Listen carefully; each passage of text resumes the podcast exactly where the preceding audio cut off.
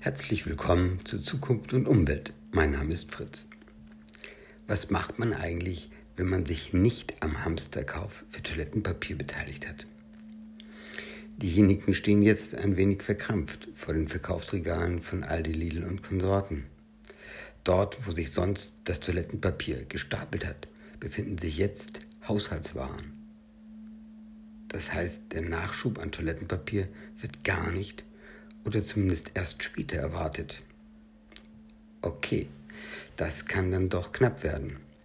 Aber es gibt ja Alternativen, Taschentücher, Tücher, Küchenrollen. Aber optimal ist es nicht. Woher kommt eigentlich diese Sammelleidenschaft? Zur gleichen Zeit gehen in Frankreich Rotwein und Kondome aus. Da setzen wir in Deutschland auf ganz andere Prioritäten. Zu etwas anderem.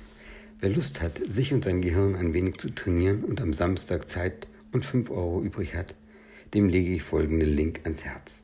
https www.fitfox.de slash events slash online Prozent 20 Kurse slash live Prozent 20 Kinetik slash der Link steht zur Sicherheit aber auch im Ankündigungstext.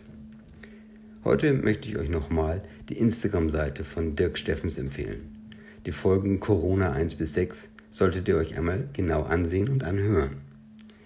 Es geht darum, welchen Effekt die Seuche kurzfristig für unsere Umwelt entstehen lässt und dass wir in Zukunft die Chance nutzen sollten, alle positiven Auswirkungen auch nach der Krise dauerhaft umzusetzen und daraus zu lernen sonst wird sich leider nichts an dem vorhandenen System ändern.